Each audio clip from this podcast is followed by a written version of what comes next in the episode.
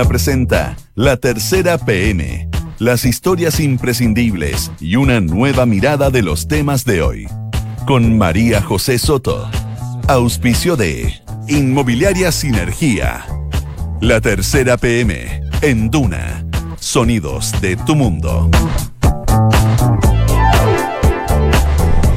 Son las 2 de la tarde y un minuto. ¿Cómo está? Bienvenido a la tercera PM. Hoy es miércoles 18 de diciembre de 2019. A esta hora hace mucho calor, casi 31 grados de temperatura.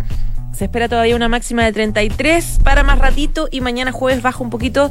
Eh, se esperan extremas entre los 14 y los 27 grados. Para la edición de hoy de la tercera PM. Vamos a hablar de las noticias que hay en el Congreso. Hay tres proyectos muy importantes que están ahí pendientes en Valparaíso que vamos a revisar. También novedades con TVN. Vamos con los principales titulares de las notas que traen hoy la tercera PM. Ayer les hablábamos de cómo Renovación Nacional cambió su postura de libertad de acción y decidió pedirle a todos sus diputados que rechacen estos artículos transitorios del proyecto constitucional, que son básicamente eh, paridad de género, cuotas indígenas y la lista, hacer una lista para los independientes. ¿Qué pasó en el camino? ¿Por dónde estuvieron estas presiones para este cambio que tienen interrogante la votación de esta tarde en la Cámara de Diputados? Es decir, no sabemos qué va a pasar específicamente con estos puntos. ¿Debería votarse la reforma constitucional? Bueno, está todo veremos. Solo les digo la frase del título de la nota que va a estar disponible que hizo Andrés Muñoz en esta jornada que refleja la presión que han recibido los diputados de este partido por parte de Chile Vamos. Textual, dice, si votas a favor, se acaba la coalición. Más o menos por ahí va la frase, una cosa livianita. Además, el senador eh, Manuel José Sandón, hay una entrevista con él que eh, se pelea un poco con Carlos Larraín. No sé si se, si se enteró usted que Carlos Larraín ha dado declaraciones en los últimos días diciendo que ellos van a votar, que la mayoría de los dirigentes de RN van a votar por el no, un poco en contra y bastante disidente de cómo RN o su directiva ha manejado toda esta situación, estos acuerdos constitucionales. Pues Osandón le dice a Carlos Larraín que él no puede hacer lo que quiera. Jamás va a poner en jaque un acuerdo que es transversal. Viene además una entrevista a Alfredo Jocelyn Hall que es bastante pesimista. Dice él que esta nueva constitución está viciada, surgirá bajo amenazas y se remontará a actos terroristas. Augura que en marzo o antes volveremos a tener un verano caliente y al plebiscito lo van a tener que hacer online. ¿Se acuerda del proyecto de para, para reducir la, a 40 las jornadas laborales, el de 40 horas laborales? Eh, existe todavía. El gobierno le va a hacer algunos cambios para hacerlo más viable ante la crisis. Esto luego de que la mesa técnica dijera que habría que aplazar la discusión por los momentos complejos que estamos viviendo, especialmente en la situación económica, despidos, etcétera, etcétera. La idea, al parecer, es hacer un promedio de horas mensuales, es decir, ir con ese proyecto por parte de la moneda, pero hacerle algunos cambios que nos van a venir a explicar. Vamos a hablar de otro de los proyectos significativos que están en discusión en el Congreso en esta tarde, retomar el voto obligatorio. Hoy, de hecho, hay una sesión especial en la Cámara de Diputados. Va a haber mayoría para votarlo, para que tengamos voto obligatorio de nuevo. ¿Podríamos tenerlo en las elecciones del próximo año, por ejemplo? Bueno, lo vamos a conversar acá. Terremoto en TVN con la renuncia de Bruno Baranda. Hubo peleas bien claves en el directorio del canal estatal y hay una trastienda que leer ¿Qué reemplazos se barajan? Paulín Cantor, periodista y exministra de Deporte. Jorge Aton, exintendente de la región de la Araucanía, que renunció ayer, anteayer. Anita Oligüe, directora de TVN y también de NAP, son los nombres que figuran entre las eventuales cartas para suceder al presidente. Y además les contamos del informe de la Contraloría que alertó al Ministerio Público de esta supuesta red de corrupción informática en el Ministerio de la Vivienda que venimos conociendo detalles hace unos días. Había pagos asociados al proyecto Sistema de Vivienda y Urbanismo mediante un producto de software operativo. Ya, son las son las 2 de la tarde y casi 6 minutos. Acaba de entrar al estudio Andrés Muñoz, periodista de la tercera PM. Andrés, ¿cómo estás? Bien, ¿y tú, María José? Bien, también. Sigues minuto a minuto la teleserie del proyecto constitucional que tiene una incertidumbre, se vota hoy día, creo que estaba para, la, para el mediodía, después se atrasó supuestamente para las 5 de la tarde. Sí. Eh, ¿Se atrasó por qué? Porque están las negociaciones. ¿En qué situación estamos? eh, estamos en una situación en la cual hay que diferenciar eh, tanto lo que está pasando en la centroizquierda, en la, en la oposición, como en el oficialismo. Eh, partamos por el oficialismo. Eh, efectivamente, ayer se supo que eh, RN, mm, por así decirlo, alineó a todos los diputados que tenían un poco eh, díscolos dentro de la bancada y que estaban por aprobar la, eh, las indicaciones relativas a paridad de género que había presentado la oposición el lunes en la noche. Claro. Eh, eh, eh, las- la- la- ellas eran las diputadas Marcela Sabat, Jimena, Jimena Sandón y Erika Olivera. Finalmente el partido alineó a toda su bancada y eh, confirmó que va a rechazar esas tres indicaciones. Sin embargo, se abrió una nueva, un nuevo flanco entre ayer y hoy en la mañana, eh, porque hay diputados de la bancada de RN que están, eh, que, y también hay algunos diputados de, de la UDI, que estarían por eh, rechazar todo el acuerdo, todo el proceso constituyente, si es que se insiste, por ejemplo, con eh, este, te- estas tres cosas, ¿no? La paridad de género, lo que haya reservado para el pueblo originario y la, y la lista de independientes. Eh, entonces, hoy día, por ejemplo, algunos diputados de RN, con los que pude hablar, eh, y que son, por así decirlo, más cercanos a la, a la ala más de derecha de RN, y que se le ha vinculado a José Antonio Cast incluso, eh, se declararon en, en reflexión y todavía no saben qué van a hacer en respecto a la votación eh, que para iniciar un proceso constituyente. Eso por, por una parte. Ya, o sea, ellos están planteando que podría caerse el proyecto entero porque podrían votar en contra de, porque hay que explicar un poquito que esto Sí. eh, hoy día, de hecho ustedes lo explican súper bien en, en la edición de hoy de la tercera, que hoy día se votan eh, eh, mm, cuatro cosas puntuales, que son donde estas, estos artículos transitorios, que son el tema de la paridad de género, los escaños reservados para los indígenas y la, el voto, la lista, Lista la posibilidad de que exista una lista independiente, pero donde sí debería haber acuerdo y debería avanzar es en la reforma constitucional en sí, digamos. Claro. Que es, es- es como para poder generar la posibilidad del plebiscito, etcétera, etcétera. Y eso es lo que estaría ahora en riesgo debido a que diputados de RN dijeron, si nos ponen, si nos siguen poniendo estos artículos transitorios, nosotros vamos a rechazar todo completo y se, y se cae todo. Exacto, exacto, porque además se vota, y se vota primero eso, es importante eso aclarar, que se vota primero la reforma eh, al capítulo 15 para iniciar un proceso constituyente y después cada indicación porque son sustitutivas a ese mismo proyecto. Esto es todo un proyecto, es todo un proyecto y las indicaciones de, de participación son van en ese mismo proyecto. Y claro, eh, hoy día en, en el oficialismo todavía hay dudas de cómo van a votar todos sus diputados.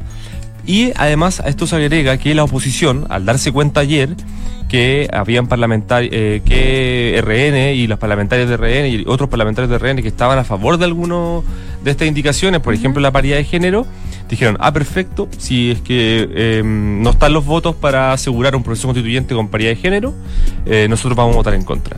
Y eso era, era- era la postura de varios diputados de, del Partido Comunista, eh, de los sectores del Frente Amplio que hoy día ya se fueron de esa coalición y también algunas parlamentarias del Frente Amplio que, que, eh, siguen ahí en esa coalición. Entonces, eh, de lado y lado, hoy día eh, hay incertidumbre porque eh, no se sabe qué finalmente qué se va, qué va a ocurrir.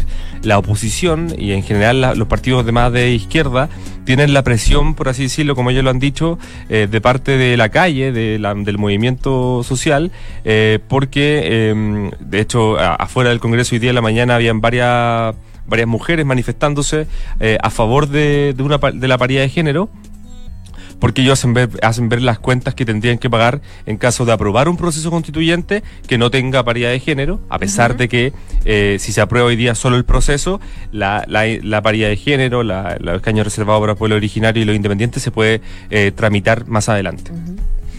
Ahora, eh, existe la posibilidad de que finalmente, como no hay acuerdo, como dices tú, la- los extremos están en, en una postura de rechazarlo. Eh, ¿No se vote hoy día finalmente?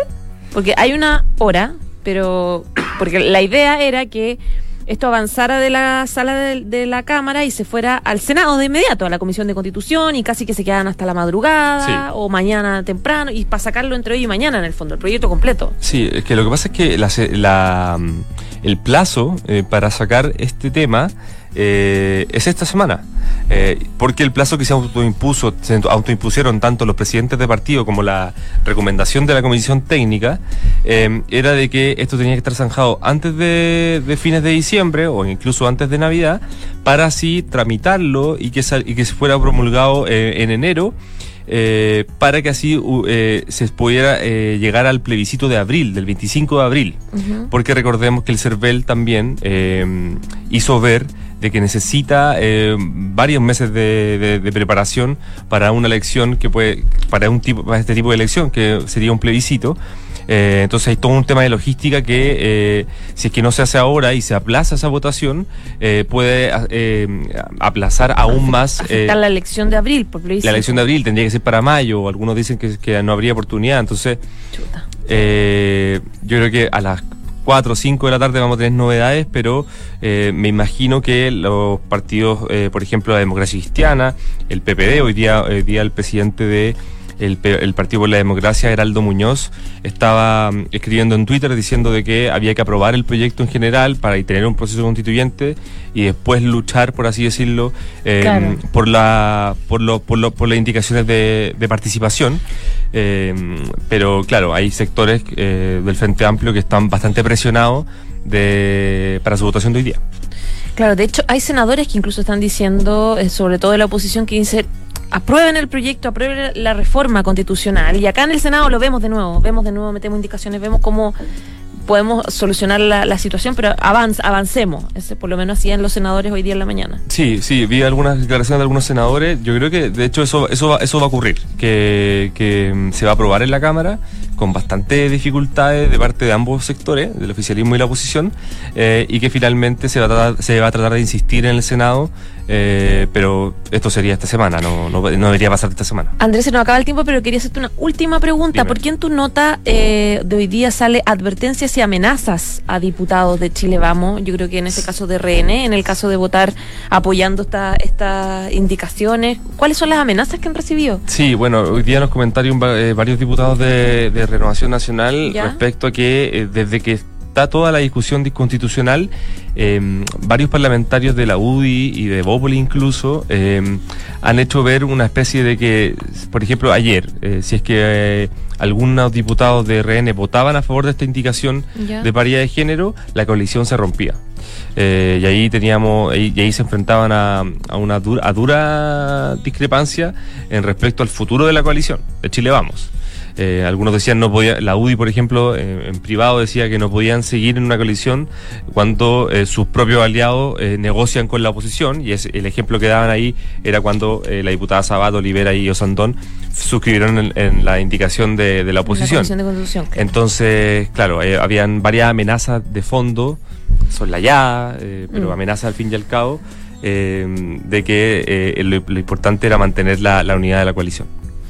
Ya, pues hoy día sigue la teleserie de la, del proceso constitucional en el Congreso. Gracias. Nos, vemos, que estés bien. Chao, chao. Esto es La Tercera PM con María José Soto. Son las 2 de la tarde y 14 minutos. Hay otro proyecto también significativo, también importante en el Congreso que debería verse hoy día en la tarde. Ya a esta altura, en realidad no sabemos si, se va a alcanzar, pero se trata de el voto obligatorio. Este proyecto que busca retomar el voto obligatorio para muchos, esperando que pudiese ser eventualmente el próximo año hay que hacerlo sí o sí en, en, el 2021 si es que hay plebiscito de salida. Bueno, hay todo un enredo que le vamos a preguntar a Jorge Arellano, su editor de política de la tercera. Jorge, gracias por venir. Hola María José. ¿Qué pasa con el voto obligatorio, el proyecto? Hoy día, a partir de las 17 horas, en la sala de la Cámara de Diputados debería comenzar a la discusión sobre este proyecto. Eh, hay una sesión especial eh, convocada para ese horario eh, y debería ser empezar esta sesión apenas termine el debate de la reforma constitucional que, estamos eh, viendo hoy día. Básicamente es, la votación de un proyecto que ya fue aprobado en la, en la Comisión de Gobierno Interior de la Cámara de Diputados y que debería votarse ahora en la, en la sala. Este proyecto repone el voto obligatorio eh, hasta los 75 años de edad y es una moción parlamentaria de eh, que eh, es fruto de dos proyectos de, de parlamentarios. Es decir, no es un mensaje del Ejecutivo por lo que eh, no cuenta con ninguna urgencia eh, de, de la moneda. Y ahí está el proyecto que hoy día debería debatirse, que efectivamente podría generar algunas... eh, eh, algunos efectos en el proceso constituyente. Repone, el proyecto repone el voto ob- obligatorio para cuándo? ¿Pone fecha? Claro, ese es el tema. El proyecto lo repone para cuando el proyecto sea aprobado. Es Ah, decir, perfecto. en la instancia eh, electoral que estemos en ese momento. Eh, recordemos que el voto obligatorio empezó a usarse el año 2012. Hasta antes teníamos inscripción eh, eh, Automática. auto- o sea, no, no era No, inscripción no, automática. no, uno era iba a inscribirse Inscripción voluntaria y, y voto, voto obligatorio. obligatorio. Desde ahí en adelante se hizo al revés, es voto, eh, inscripción automática y voto voluntario. Lo que pretende este proyecto es que sea inscripción automática, voto obligatorio, por lo tanto el padrón electoral crece bastante. El proyecto está en el primer trámite legislativo. Eso significa que si es aprobado hoy día en la tarde, tiene que pasar luego a la discusión en el Senado, es decir, pasar la comisión, luego pasar la sala, el debate en general y en particular, y si, ex- y si hay algunas modificaciones, eventualmente podría ir a una comisión mixta, a un tercer trámite. Es decir, todavía le falta a- harto a- al proceso. Está lento, ya. Eh, eh, claro, y entonces eh, el CERVEL ya ha dicho, por ejemplo, que para el plebiscito de entrada, que de acuerdo al acuerdo que hay entre los partidos debiese ser en abril, eh, se, se haría sin voto obligatorio. El CERVEL ha dicho que se requiere un espacio para depurar el, pa- el- el padrón y para hacer todos los canales vía, vía eh, institucional. Por lo tanto, si este proyecto no alcanza a ser despachado el 28 de diciembre, por ejemplo, ¿Ya? sería muy difícil que se pudiera establecer la obligatoriedad para eh, el plebiscito de entrada que es, es en, En abril. abril, claro. Pero está muy eventual- encima. Claro, eventualmente sí se podría utilizar para la elección de los delegados, que se va a hacer en octubre eh, en conjunto con las municipales. Y eso sí alteraría de alguna manera el proyecto, o sea, el acuerdo que existe hoy en día para el proyecto constituyente, porque eh, el acuerdo dice que solo va a haber voto obligatorio para el plebiscito de salida. Ya, ahora, hay una voluntad de poder, en el Congreso, de poder concretar eh, la elección del voto obligatorio para, el, para las elecciones de octubre, porque las elecciones de octubre son varias elecciones, como tú dices, las de consejero, eh, en el caso de ganar el, el sí cambio de constitución, la de alcalde, la de concejales y la de consejeros regionales también. po. Sí, O sea, Cores, son eh, cuatro elecciones son más la de delegado. O sea, son- es claro, efectivamente tú dices gobernador, cores, alcaldes, concejales y, de- y delegados. O sea, son cinco elecciones las que vamos a tener eh, ese octubre de 2020. Ya, y eso ya es una complicación en sí, Sí. misma. Entonces, eh, ¿hay voluntad para decir, hagámoslo, hagámoslo también que sea obligatorio en octubre? O sea, básicamente o, o que se hay, quiere diluir. hay una hay una voluntad de aquellos parlamentarios que están empujando este proyecto, que eh, eh, la mayoría son de eh, la oposición. El gobierno, cuando se empezó a tramitar este proyecto, que es un proyecto de los parlamentarios, eh, fue, participó de- del debate en la sesión de gobierno interior y ahí, eh, en esa oportunidad, el representante del gobierno fue el ministro Felipe Ward, el, el ministro de las Express, y él dijo que ell- ellos, eh, ellos como gobierno no consideraban que cambiara mucho lo que está pasando hoy día con la crisis y que eh, no era un debate prioritario para ellos. O sea, él dio a, a entender básicamente que hoy en día el, el gobierno no le pondría ningún tipo de urgencia para que este proyecto fuera despachado rápidamente y por lo tanto hay, hay, hay algo de estancamiento en lo que podría ser el avance de, de la iniciativa legal. Ya, o sea, podría ser que, se, que quieran eh, evitarse un problema, considerando que hay tantos problemas, y dejar el tema del voto obligatorio para donde sí es obligatorio, que es en el 2021, cuando se realice este plebiscito de salida de todo el proceso constituyente, y ahí, según el acuerdo que firmaron los parlamentarios el 18 de noviembre, tiene que haber sí o sí voto obligatorio, digamos. Exactamente. O sea, lo que ha dicho el gobierno eh, eh, toda esta semana es que ellos quieren eh, eh, mantener el espíritu del acuerdo. Ya. Y el espíritu del acuerdo dice que la obligatoriedad del voto es solo en el plebiscito de salida. Por lo tanto, es muy difícil que hoy en día el gobierno pueda empujar este proyecto. Pero los parlamentarios siempre han tenido eh, opciones de ventana, de por ejemplo, de un acuerdo de comité previo a una sesión, ponerlo, eh, ponerlo en, en, tabla, en las comisiones también de repente se hacen espacio, se convocan a sesiones especiales. Ahí, ahí eh, es mucho más difícil para los parlamentarios, obviamente, porque este es un país presidencialista y es el Ejecutivo quien pone la, las urgencias y pone los tiempos para la tramitación, pero es factible. Ahora, yo creo que sí, si me la juego, es muy difícil que sea obligatorio para, para el, plebiscito de entrada. Ah, el de, abril. Sí, yo creo que el de abril ya está un poco imposible. De aquí a octubre pueden pasar tantas cosas. Mm. Como decía alguien por ahí en política, una semana es una eternidad. Sí, total. Así que pueden pasar puede pasar, y sobre todo en estos tiempos, así que puede pasar mucho, puede cambiar el contexto político, pero yo creo que por los tiempos es difícil que tengamos obligatoriedad del voto en el plebiscito de entrada. Coque, pero al, margen de, la operatividad, de que es complicado, de que la discusión, de que hay, hay prioridades, que el gobierno piensa que no es, ahora no es necesario, ¿hay una opinión transversal de que, de que fue un error dejarlo como voto voluntario? ¿Ya, ya es transversal? No es transversal. O sea, es transversal, pero no es eh, masiva ni consensuada. Nosotros eh, eh, en, el, en el periodo desde que empezó el debate si volver a la obligatoriedad o no, hemos conversado con varios senadores, varios diputados, muchos de ellos dicen sí, fue un error cuando votamos a favor del voto eh, voluntario porque no sabíamos los alcances, se ha comprobado en las últimas elecciones que la cantidad de gente que ha ido a votar ha disminuido, pero sí hay algunos parlamentarios que insisten que la, la obligación, o sea, que hay que eh, mostrarle una buena gama de candidatos, una, una buena gama de, de, ofertas al electorado y si eso pasa y hay interés, ellos van a ir igual. Entonces sería un retroceso volver al voto obligatorio. Así que está ahí dividido. Ya, pues veremos qué pasa hoy día. En la tarde supuestamente que se votaría... Sí, esperemos, o sea, al menos parte de la discusión en la tarde. Claro, después de la votación constitucional. Así que es. no sabemos si ni siquiera va a ser esa votación. Esperemos que sí. Ya, se ha dilatado tanto. Sí, pues tienes larga jornada tú sí, día. Así te veo hasta altas horas de la madrugada, yo creo. Que... Espero que no, pero así parece. Pobre, ya, un abrazo, ánimo. Chao. Que estés bien, chao, chao. En Duna Escuchas, la tercera PM, con María José Soto. Ya, son las 2 de la tarde y 22 minutos. Otro de los proyectos también súper importante del que todos hemos estado hablando en el último tiempo tiene que ver con este proyecto ah, de reducir a 40 las horas laborales en nuestro país.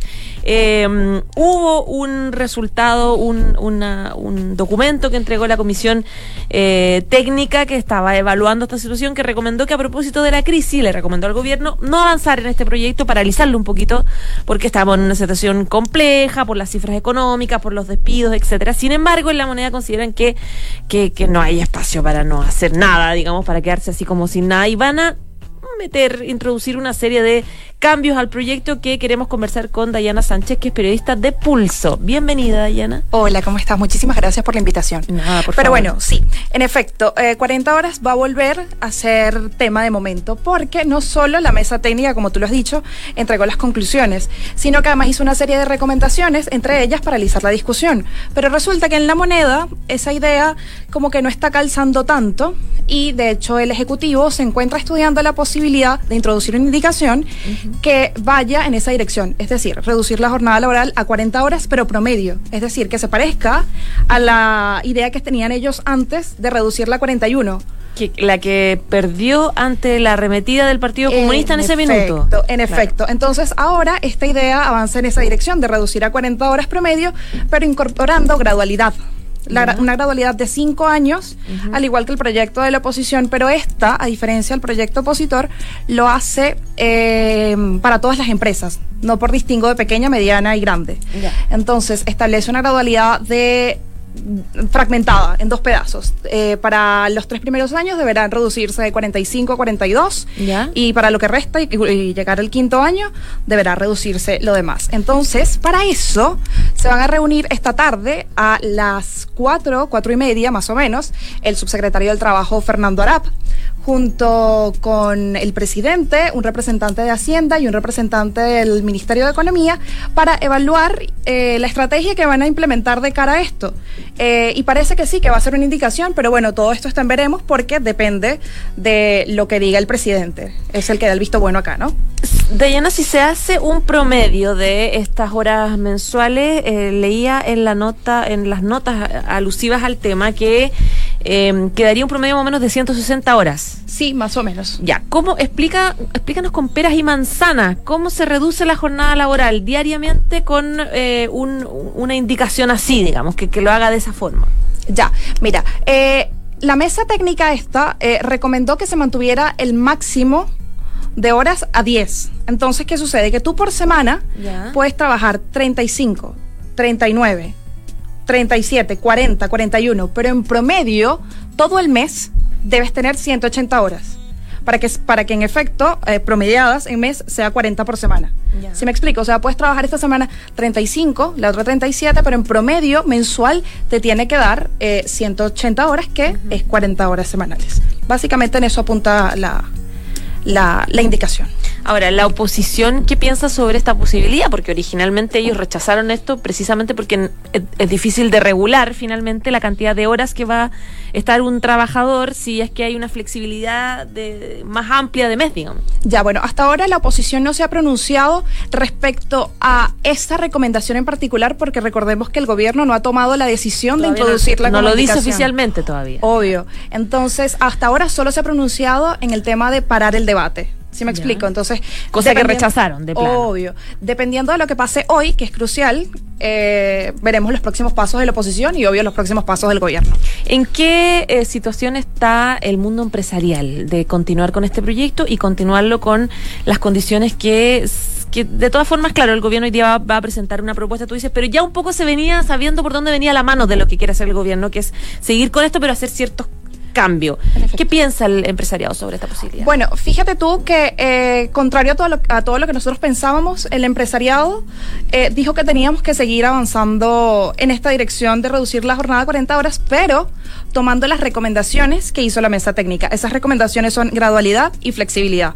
Entonces, básicamente recomiendan, o, o más que recomiendan, quieren avanzar en esa dirección, pero teniendo presente estos dos elementos para que no haya efectos tantos en el empleo y en la productividad, porque recordemos que la situación no está para, bueno, para, para hacer grandes cambios sin que sean de manera gra- gradual. Básicamente eso es lo que, lo que piensa el empresariado y de hecho lo dijo ayer el presidente de la CPC, Alfonso Suet, y lo han sostenido eh, los miembros de, de la CPC. ¿Cuánto podría demorarse este proyecto en el Congreso? ¿Hay un estimativo más o menos de las Express de tiempos, urgencia? Bueno, eh, tenemos cuenta que el proyecto de 40 horas de Vallejo, que es el que me estás hablando, tuvo eh, fue discutido hoy en la Sí. sesión. Y están están en su proceso de, de recibir expertos para que Está la Comisión de Trabajo del Senado. está en la Comisión de Trabajo del Senado y el Senado ha dicho que ellos respaldan la, la- la postura, solamente están eh, recibiendo a expertos para que den sus consideraciones y yo estimo que el gobierno, si quiere avanzar en esa dirección y hacer suyo el proyecto, deberá presentar esas indicaciones rápido, porque por lo pronto que va avanzando el proyecto, quizás hasta en enero, mm, qué sé yo, primera quincena, la quincena de enero, ya estaría Podría bastante salir. avanzado, claro. Claro. Recordemos que está la mayoría opositora en el, en el Congreso, en las dos cámaras. Bueno, Claro. y recordemos que van a tener pocas vacaciones los, los parlamentarios, así que yo creo que hay espacio para seguir trabajando. Así es. Ya, pues muchísimas gracias, Dayana Sánchez, periodista de Pulso, y bienvenida. Gracias. Que estés muy bien. Chao, chao.